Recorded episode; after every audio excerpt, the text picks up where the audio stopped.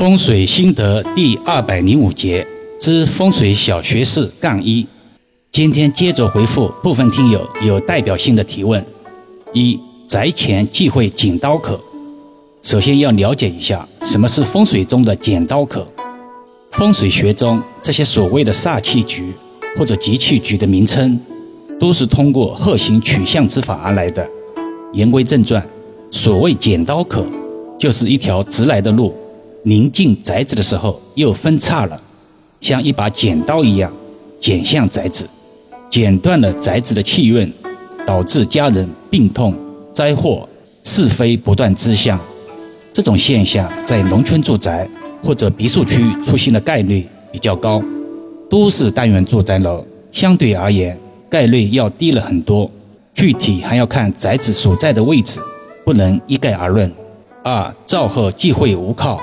现代住宅厨房通常不会出现灶后无靠的现象，但易遥老师在平常实际看与案例中，发现，在全租房或者把厨房改建到阳台上的人家，很容易出现灶台无靠的格局。如今年上半年曾经碰到过这样的布局：主事人为了节约生活成本，把自家的一间客卧租给了别人，为了大家方便。也为了某种原因，主人就在阳台上给租客搭建了临时灶台。当然，油烟机与灶台都是二手市场淘的，也直接造成了灶台后面是阳台外侧，导致灶台后无靠的卦象，容易不利财运，好事多磨之象。三、卧室忌讳比客厅大。风水的基本原则是房小厅大，客厅毕竟是家宅中的公共区域。同时，也是男主人的气场所在宫位，而造成房大厅小有很多原因。有后天装修时追求所谓的个性，故意让卧室多功能化，把书房和卧室以及主卫合成一个空间，甚至占用部分客厅面积。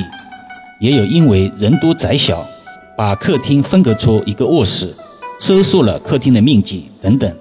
容易引发主人缺乏上进心的不利气场。四、忌讳陈旧之物不处理。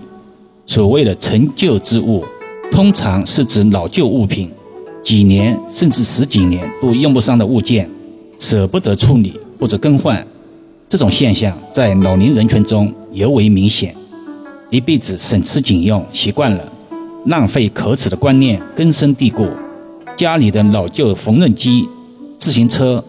农村建房时留下的多余建筑材料等等，多少年都不用了，还占用了家里不少空间。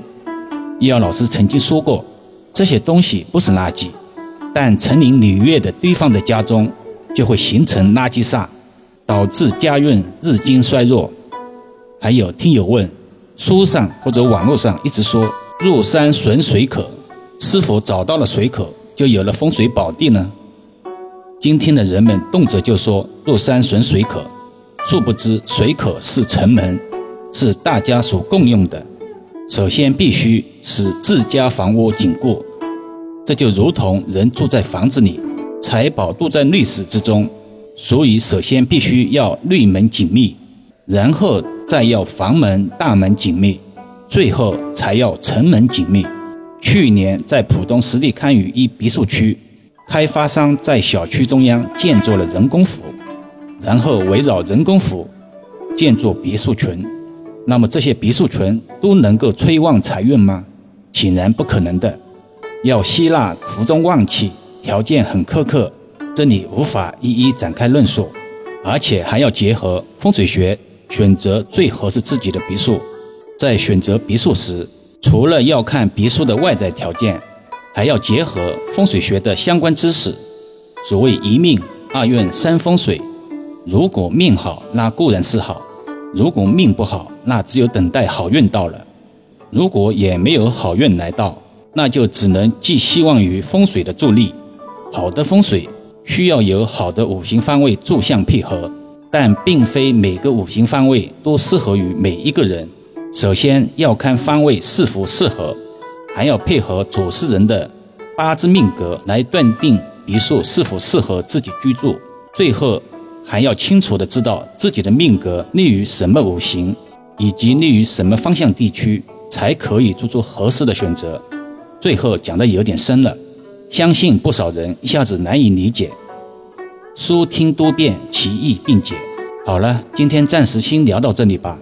更多分享，请至易瑶文化主页收听、点评、转发、关注，或者搜索关注公众号“易瑶文化”。很多听友私信问如何联系老师，关注公众号就是联系老师的渠道之一。